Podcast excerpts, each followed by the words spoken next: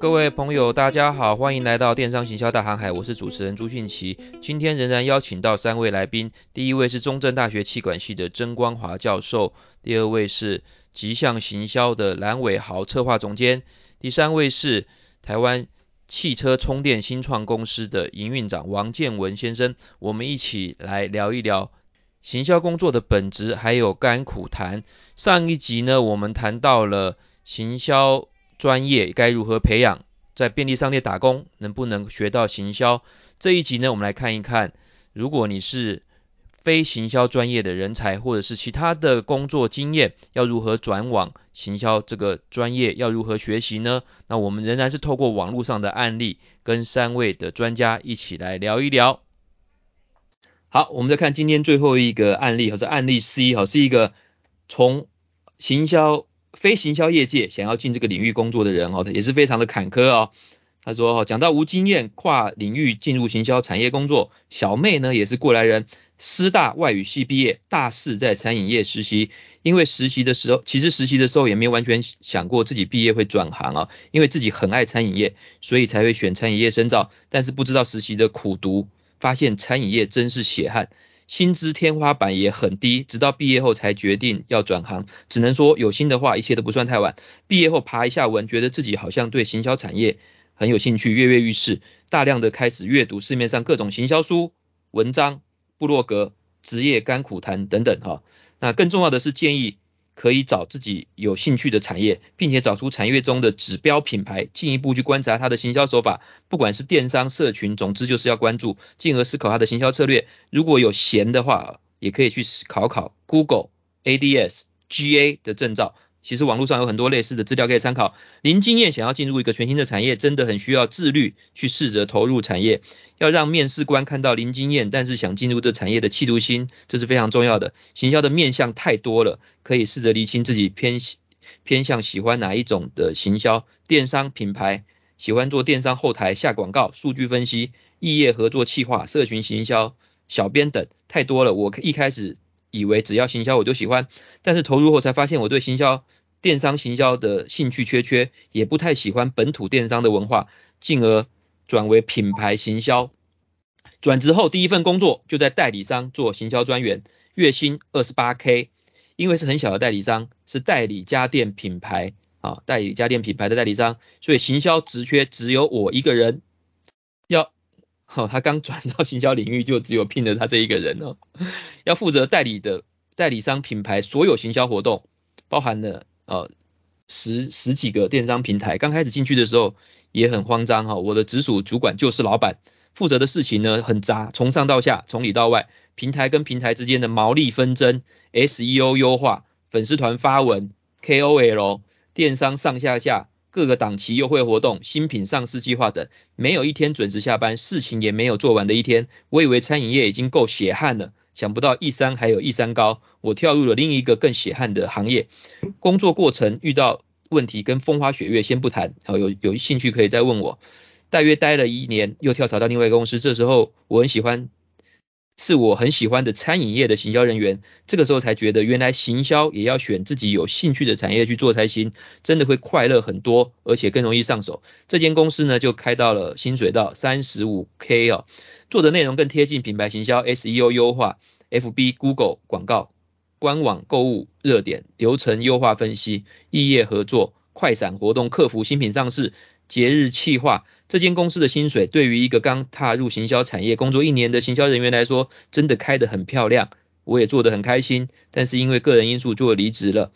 啊，那目前在外商做跨境电商的行销专员，月薪逼近四十 K。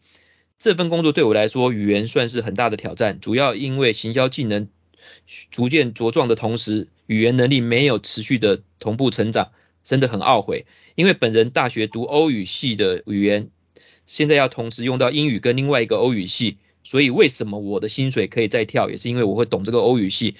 当有了前面电商跟品牌行销基础之后，这个工作上手比较快。当然，跨境电商有很多的眉眉嘎嘎，我还在学习当中。而在这些找工作的过程中呢，我后来还发现。只有行销技能完全不够，还要会一点 PS、AI、以拉、Premier 真的学不完。但如果真的对行销产业很有兴趣的话，大概会痛着并且快乐着吧。分享一下个人经验，也想给一些茫然或怕害怕踏出舒适圈的人，精神喊话一下：想转职真的不嫌晚。如果有心，世界上都会世界的都会来帮你的。还留了一串德文哈，大概是写说：永远不要放弃，你可能比你想象的更接近你的目标。好，这个也是一个很有心的哈，一个女女孩开始从外语学院的毕业生开始转到行销哈。不过一路上听起来也是遇到很多他不满意或者是没有办法想象的这个这个状况哈。他也是提到比血汗更血汗啊。那他现在是到四十 K 的这个薪水，做的是电商这方面的。来，三位听完之后有没有什么感想？呃，我先讲转换跑道，就是说怎么样来进入行销的领域啊？我我遇到非常多哈，很多学生，诶，或者是外系的，好像，或者说我在业界上班的上工作啊，我在业界上课的时候，很多人跑过来说，我想要切到这个领域，应该怎么做？好，我想这样子哈，凡事都是点线面立体，好，这样子组过来了哈，也就是说。进入这个行销的领域啊，先不说它是什么行业好了啊，不说什么兴趣，对他他总是会从某一点开始。有些人是很会设计，设计开始；有些写文案啊，那有些人喜欢跟人接触啊，喜欢热闹，他办公关活动，对不对哈？都都好了哈。也就任何人他一定会从某一点开始的，那从那一点开始之后，然后觉得什么地方不够，再多另外一点。在第三点、第四点慢慢变成线啊、面啊这样子起来，我说我刚才听他的这个说法，倒是非常符合一般人在行销领域的成长的过程啊，对不对哈？那这这这里面呃感觉到呃什么血汗啊，然后觉得不适合跳槽啦、啊、等等，我我我想这个是在职场上非常正常的事情啊，跟他是不是在行销的领域工作其实没什么关系啊，所以我第一个感想听的时候是这样子的。那老师，行销专业的人需要学设计，或者是会写程式吗？您觉得要去学吗？要去做什么 GA 吗？也也不一定了哈，就是说看你的工作的这个性质哈。比比方说，你今天在人寿保险啊，你做业务，对不对啊？哎，业务这个行业，你说一定要牵涉很多的目前很时下的那些什么分析吗？不一定，他能够把人的心理摸清楚，能够把关系给打好，我跟你讲，他赚的钱可能也够他花，对不对？这这一辈子了，对不对哈？嗯、所以你说要不要多学，那就看个人他的个性，他想发挥的影响你看他的未来的走向是怎么样吧哈？他他想从。这个呃人寿保险，假设说哈，这个业务这个领域，他希望更多的发展的话，到广告公司，到什么什么其他产业界啊，他写一点什么 Google Analytics 啊，什么等等其他的技术啊，甚至什么统计分析，呃，诸如此类的，也当然没有不可以哈。那我意思是说，你你之前做什么东西，它不会白白的就浪费掉了，它会变成。每一个阶段变成一个垫脚石，会不断的把你给垫高起来了哈。至于是不是要多学什么东西，那个是很个人，那是很个别行业的问题。好，多学总是也好哈。好，那我先讲一下，就是如果就就刚刚的案例来讲，其实我也跟老师的想法差不多，其实没有特别觉得哪里不太好的地方。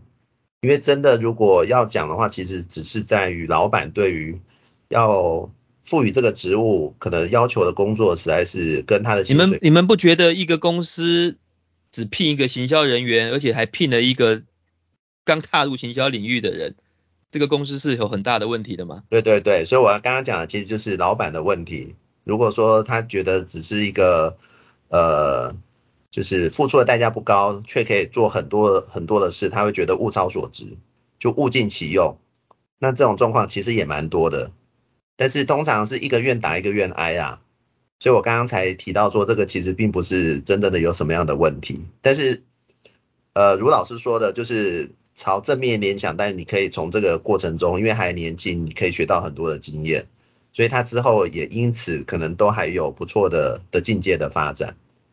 那刚刚提到的就是到底要学什么东西哦？其实呃，就回到我刚刚前面有提到，就是现在很多的行销类领域的工作是越来越越细分，然后或是呃专业分工也好。所以你们公司在找新人的时候，会希望他会有一些设计或者是什么样？是，这个就是我就是我要证照之类的东西。呃，对，诶，就看这个行销职务是哪哪一类型的。我举例哦，嗯，就是可能比如说是数据行销。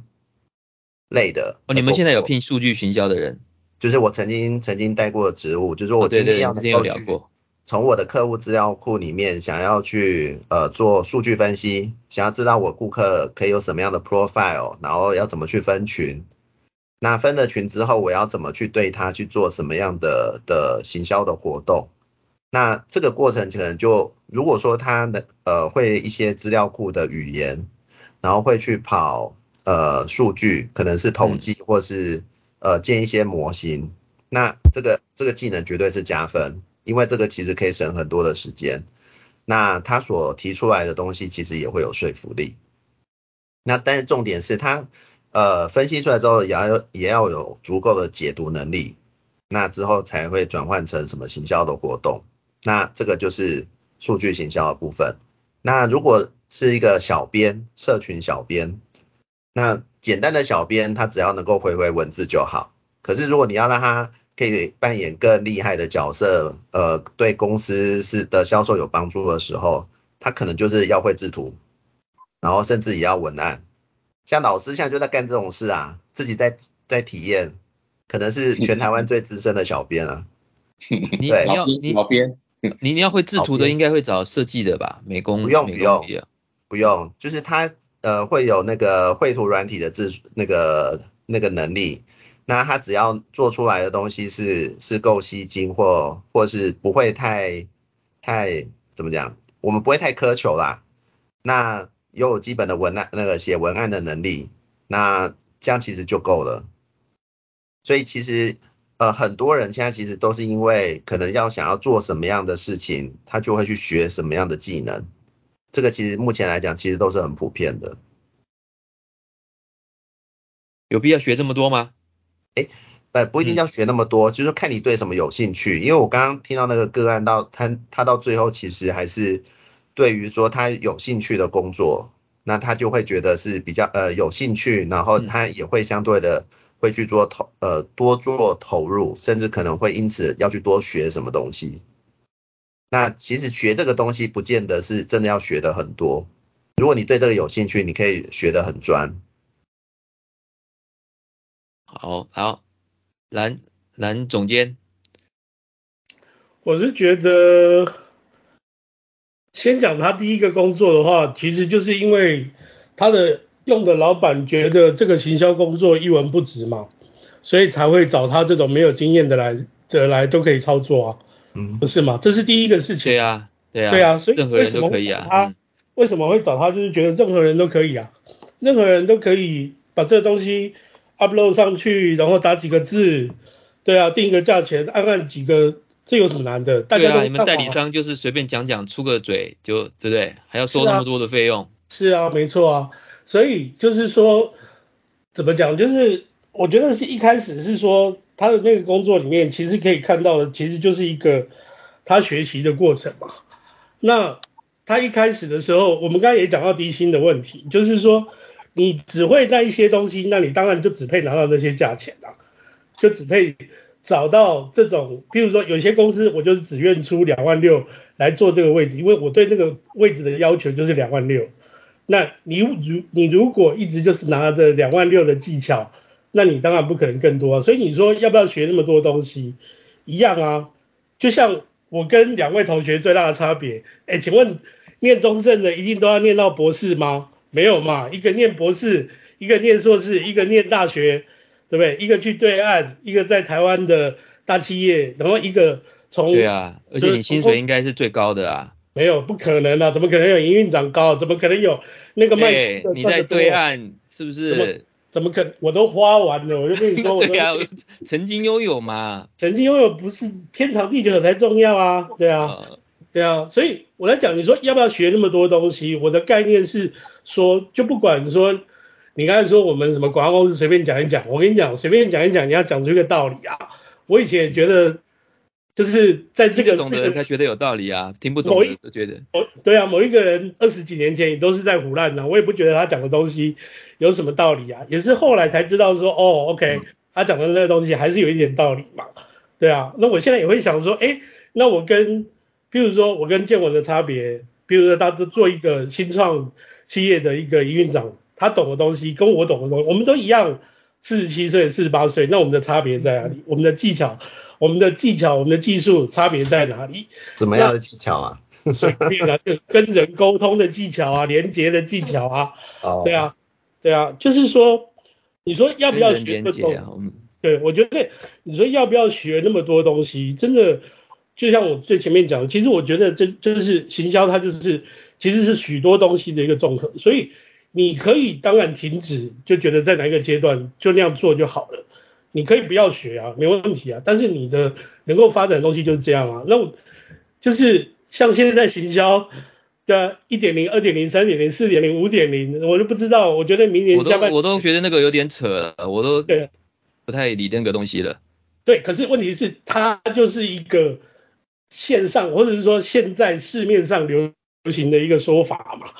对啊，那你说那些呃一般的呃白手起家的老板也好，外商的老板也好，大大家就是有自己的期待跟要求在那边呢、那你说要不要学习？真的，我觉得你要不要学习都随便你啊。你不要学习的话，你到时候就是很快被淘汰，就是这样而已啊。你说要不要学 PS？要不要学 Illustrator 这些东西？那真的，你像我们以前拿到案子，不拿到人家给我们的一个档案，一个一个。一个 PS 档或什么之类的，如果你还要在那边站到设计的旁边去求人家帮你打开，在干嘛，在检查之类的，对对啊，那你解决的能力的问题就差啦，对啊，你的效率就差啦。所以你也有学就对了，在广告公司的时候。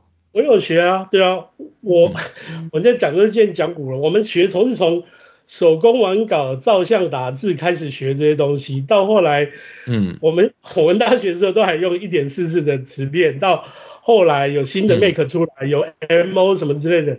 当我自己去学会用 MO 烧档案，然后去出稿的时候，我旁边的设计师说：“哦，干，小胖，你真的没想到你会用这个东西啊？”对，嗯，你事后再去修就好了，没 没关系的。对，我的意思是说，嗯。你要不要去做这件事情？你要不要让人家对你感觉到惊讶，或者是说让人家觉得你有超越你的呃现有这个做那个工作职场的要求？这是你的决定，你当然可以合乎那个要求，然后你就始终做一个很好的中道的人，或者是你要做一个觉得哇，让人家觉得你怎么什么都会的人，那我是不是要给你更多的钱？是不是要给你更好、更多的职位、更好、更好的挑战去做这件事情？这是你的决决定啊，对啊，所以我不觉得说，呃，我我觉得能够学最越多东西一定是越好。就像，对我刚才一直想讲，像我们曾老师也是活到老学到老。对啊，现在也在学一样，中年了，没有老，没有老了啊。对，好了好了，行销人的学，对我们我们行销工作每天都在做要学习的东西啦，每天都是不同的问题，不同的这个呃，所以学生如果问说，我们老师我们行销系的人到底要不要学写程式，到底要不要学设计，在学校啊？那我的观点是你先把你的本身专业学好了，不然你要那些设计系的学生要干嘛呢？资管系的学生要干嘛呢？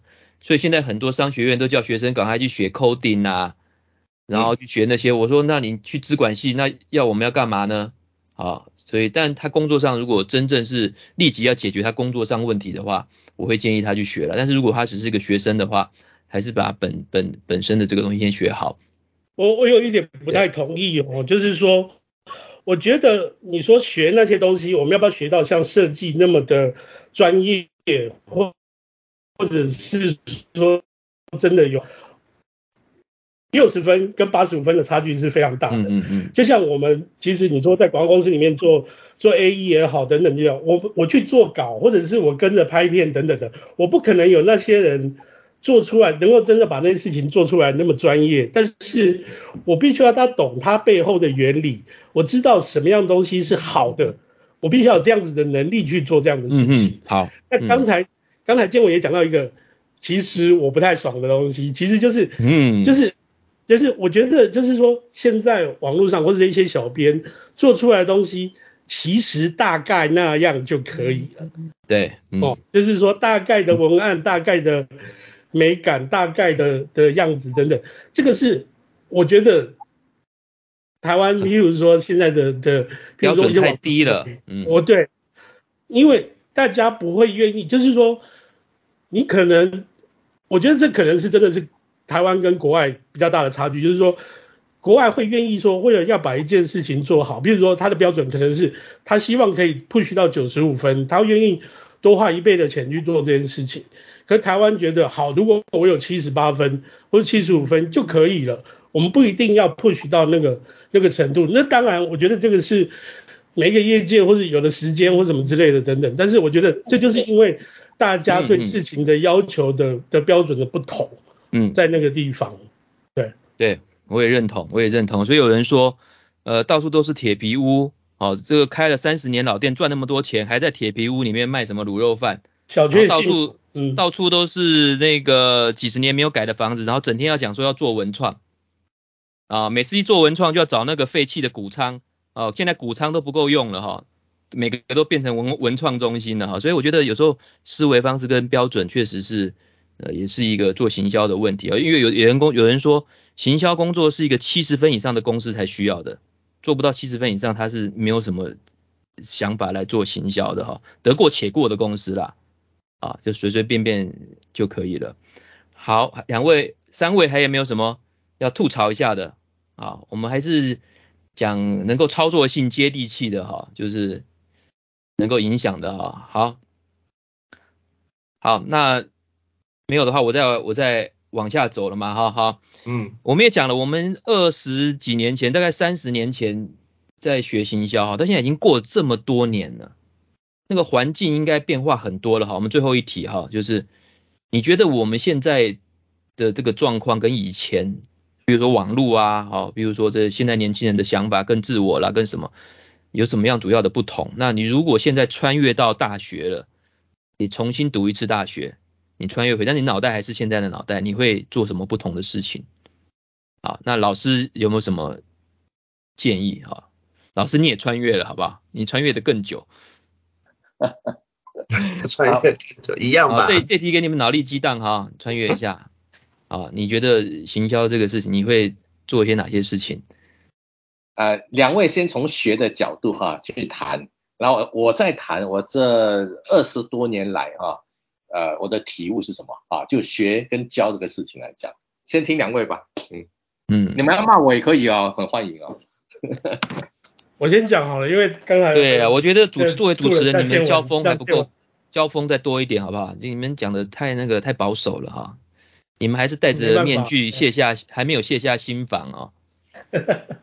好，好，好，就是如果就是真的回到三十年前的话，那当然那些什么就是预知的事情就先不讲。但是，对对，我觉得我会更多的去去学习一些基本能力，因为我发现就是说，其实现在所谓的 common sense 这件事情，其实。不知道，我在这几年越来越觉得 common sense 是一个非常重要的东西。我的所谓 common sense 是什么？你的语言能力，你的沟通能力，你对于美的鉴赏的能力，你对于观察别人，或者是说你去始终让自己会愿意往前的那样子的一个能力。这个老师都有教啊。这什么时候有教过？什么时候有教过？我都不记得有这件事情。随便说说。我要反驳了，你先讲，我再反驳，好不好？你先说。对，好，就是说，如果说我自己啊，老师可能有教了，可能我没在听，我也不知道。对啊，就是说，我觉得我在如果可以回到三十年前的话，我会希望更多的去让自己去。学更多这些基本能力的东西，譬如说，真的，我可能会去，就像我可能去选修英文课，或者是选修一些像心理啊，或者什么之类，甚至譬如说，我我觉得到现在，我觉得我最缺的是对于美学的一些东西的判断啊，对，文学的东西我敢讲，我自己对我自己有一些有一些涉猎有去做这些事情，可是，在很多沟通上面，你对于一些建筑、对于一些音乐、对于一些艺术的基本能力，很多人其实不知道什么是好的啊。大家就像你刚才讲铁皮屋，为什么台湾人一堆盖铁皮屋出来，就是觉得遮风挡雨就好了。那些东西对对生命的一些比较高等的追求，我觉得如果我可以回到三十年前的话，我会希望自己在那些层面上面去做更多的努力吧。对啊，那当然我还是觉得大学就是来玩，嗯、真的不用那么认真。对，好，嗯嗯嗯，好，好来，我我这么讲哈，嗯，嗯老师反驳一下哈，对我教啊。嗯，你那时候应该是一大早起来，跟睡觉之前，你第一件事情做什么？呃，玩 BBS 啊，嗯，对吧？BBS 嘛，对不对？嗯、好，嗯、好，BBS 是不是很重要的基本能力的养成的方式？算是吧，对啊，算是吧，对不对？好、嗯，所以。也也就是我们已经经历过什么事情，然后把它当成理所当然之后呢，你你可能会把它放一边，觉得说，嗯，它好像不曾存在或不重要。那其实我的观察是，那个时候你跟王建伟在玩 BBS 那当中所学到的，可能一点都没有输给在课堂上所学到的。两位承认吗？对哈，所以当我们说大学里面学什么东西哈，就不是说是在教室里头，那在学科上学什么东西？那坦白讲，你刚才说哈，你是修什么英文课啊之类的？坦白讲，我刚才一听，我第一个感觉是屁话。哎呀，不错不错，为什么？哎呦，为什么屁话？因为那个时候你如果去上什么英文课的话，你可能更痛恨英文。嗯，那不是学习英文的方式，对不对？嗯。宁可说你在 BBS 去找一个什么美国的女朋友哈，跟她打屁聊天啊之类的啦哈。嗯嗯。所以当我们说回到以前学什么东西，不不是说限制在学科上或教室里头。那我的判断是哈，至少你们两位哈，王建文跟跟伟豪，你们的 BBS 啊，那玩啊打屁聊天，也是跟我打屁到三更半夜，对不对？还在上面什么接龙写小说。这里面可能开创了你们的广告的 sense 啊，嗯嗯，那、嗯、我觉得那是重要的啦。OK，好啦，不好意思啦。嗯嗯嗯，那我换我啦。其实我的那个基本想法跟刚刚小胖讲的差不多诶。如果回到三十年前，但是不呃不是说屁话，是说呃因为这个问题我也常常想哦，尤其是呃职场上碰到挫折的时候。其实我都会去想说，英文不够好。以前学以前学生时代，如果呃多做了什么事情，那会不会少少点失败或者挫折？嗯嗯。所以以前我也想过这样的问题，大概就归纳个几点哦。比如说第一点，其实我大学的时候如果可以多练一点英文，对工那个工作上可能发展的空间可能会更大。那第二个呢，就是。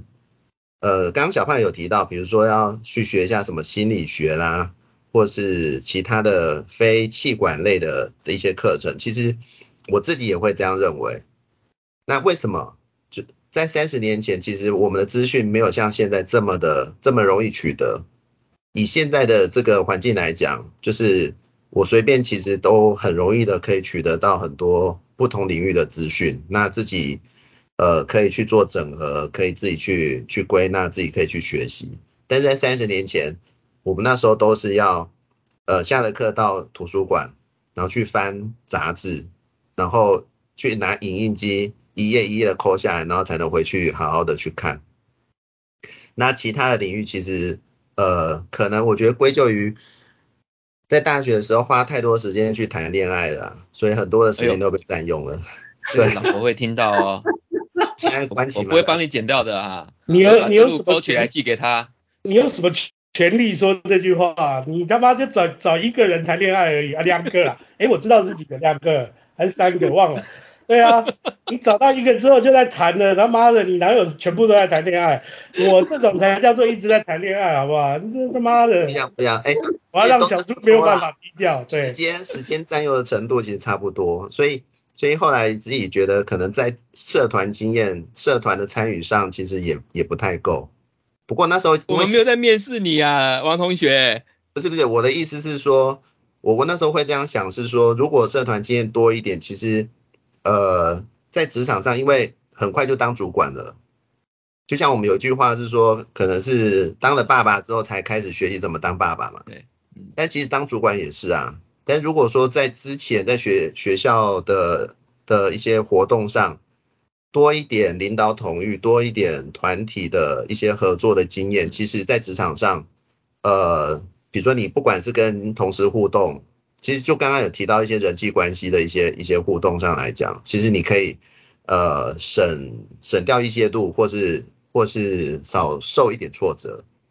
那呃，但是其实我们以前那个鸟不生蛋的地方，你说要多少活动，其实也是很难呐、啊。所以其实也因此，我们常常都把时间就花在 BBS 上面。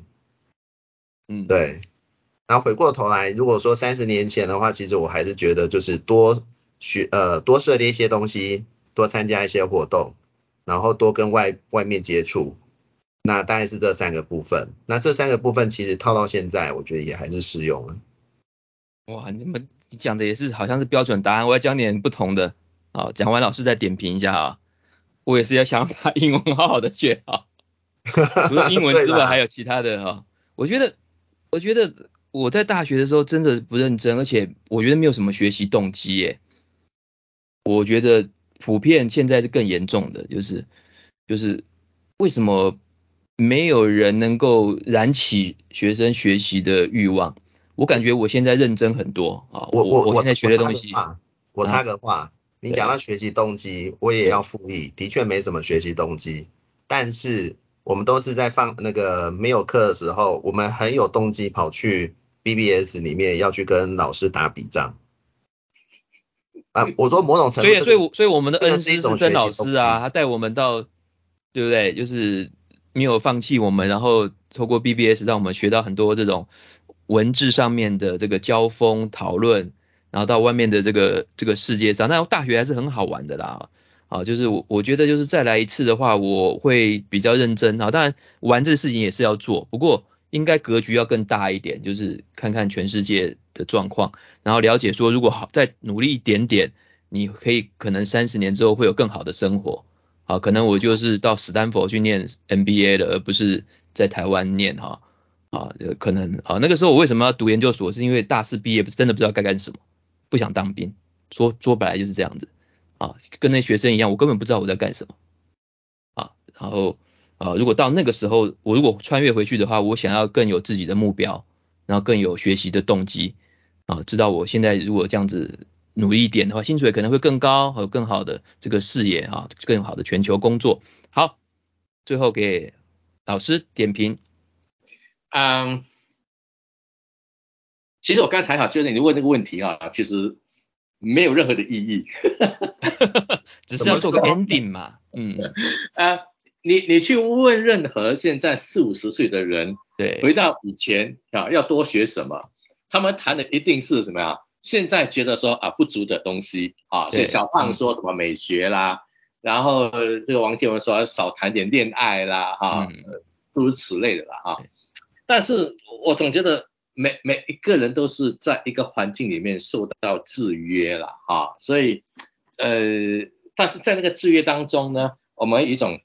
一种力求突破那种心有在，那是最重要的。好，我相信那时候你们呢，在呃这个乡下地方鸟不生蛋的地方，虽然说哈上课可能不专心啊等等，但是也会在某方面力求突破的某个点在那里，不会没有。玩 BBS 就是啊，跟我这边打屁聊天也是，对不对哈？那只要那种力求突破的心还在的话哈，其实。那本身就是一个珍贵的一种学习，对哈。假设当初你们这些都不碰，就死在那个地方的话，我想今天我们没有机什么机会哈，住在这里了啊。那至于我去看啊，我去看啊，现在的这个学生机会哈、啊，真的是比二十年前多很多，多很多，嗯嗯，很多，为什么呢？嗯啊，因为呃借由这种网络啦、交通的方便啦，啊，不管是政府啦、企业啊投入的资源来看哈、啊，真的是多很多。那整个产业的这个形态不一样，嗯、大家觉得说需要某种的改变，然后这个大学也有有有试图释放一些一些什么资源出来啊。所以我我拿现在学生跟你们那时候比较的话啊，不管是活动的参与，到国外去游学啊，参加一堆有的没有的各种的竞赛啊，真的是比你们那个时候啊是好很多的。嗯，好，但但是但是怎么样，我还必须讲啊，就是呃，现在的学生哈、啊，在情绪上比较经不起挫折啊。你们那个时候呢，跟人讲起就是你们脸皮很厚啊，还跟人嬉皮笑脸啊之类的。嗯嗯。现在学生感觉到讲不得啊，嗯，可能是因为家境太好了啊，进到学校里面呃要求那种被呵护的这个感觉啊，所以呃我的做法是不管啊，该讲我是要讲啊，好，该讲我会讲。啊，可能可能国立大学不太一样，可能你的教学评量分数不怕太低吗？呃，I don't care。因为您是正教授了，是不是？所以，呃，当然，当然学校有点差别了哈，跟个人风格有点差别哈。I don't care 那个事情啊，对，该怎么讲会讲，对对。对，哈。呃，不过我倒不像很多人那么的对我们的下一代那么的悲观了，他们讲，嗯啊，他们有他们的世界，有他们的玩法，对不对哈？啊，在他们的世界里面那么去玩。那我相信他们会玩出一片天出来的啊，或许几十年后他们会说哈，还好当初在什么学校这么玩过或后悔过，都都 OK，就像我们上一代总是看不起我们一样，但我们现在还是过得很好。好，嗯、简单的结论。好，所以老师就说不用担心那么多，就好好的玩，认真的玩啊，用心、认真、有热情的玩，玩出个名堂来就可以了。学习跟玩啊，其实在我来看是一样的。一样的，我也觉得。好啊，大家大家听到我们曾老师这样的讲，知道他是个多好的老师了吧？啊，玩也可以学到真正的精髓的。好，今天很高兴哈，能够我们也是难得在线上重聚了哈，然后也算是一个很难得的的机会吧。好，三十年左右的这个学习哈，我们一起向老师致敬哈，这个应该是比教学评量更客观、更值得去参考吧。好，三十年之后还跟老师继续保持着联系，能够在在专业上面做一些对谈哈。好，那我下一次，再找一些更有这个 debatable 的这个议题哈，来跟大家交锋一下。好，那今天很高兴大家的参与哈，大家的这个聆听，以及我们三位特别来宾。好，我们下次再见，跟大家说拜拜吧。